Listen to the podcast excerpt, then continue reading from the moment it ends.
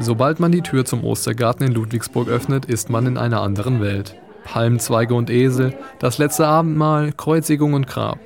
Im Haus der Jugend des CVJM, dem christlichen Verein junger Menschen, kann man die letzten Tage Jesu hautnah nacherleben.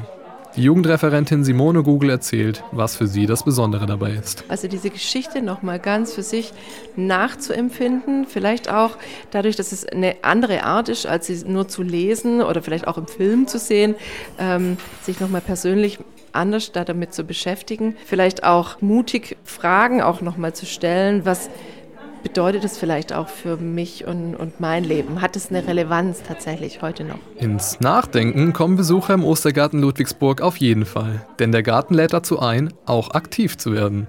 An einer der Stationen liegen Steine zum Mitnehmen. Sie stehen für alles Schwere, was wir in unserem Leben mit uns herumtragen. Die Steine legen die Besucher dann im nächsten Raum vor einem Kreuz ab. Äh, dass ich das abgelegt habe, das bedeutet für mich, dass dass Jesus mit mir ist und er immer bei mir ist und mir hilft. Einer der Räume ist der Auferstehung von Jesus gewidmet. Hier können die Gäste Luftschlangen durch den Raum pusten. Außerdem gibt es viel positive Atmosphäre durch Vogelgezwitscher und Wasserplätschern. Und das löst auch etwas in den Besuchern aus. Also ich fand es sehr lebendig, sehr nahrhaft. Es geht einem richtig ins Herz und äh, man hat es richtig äh, mit allen Sinnen erfahren.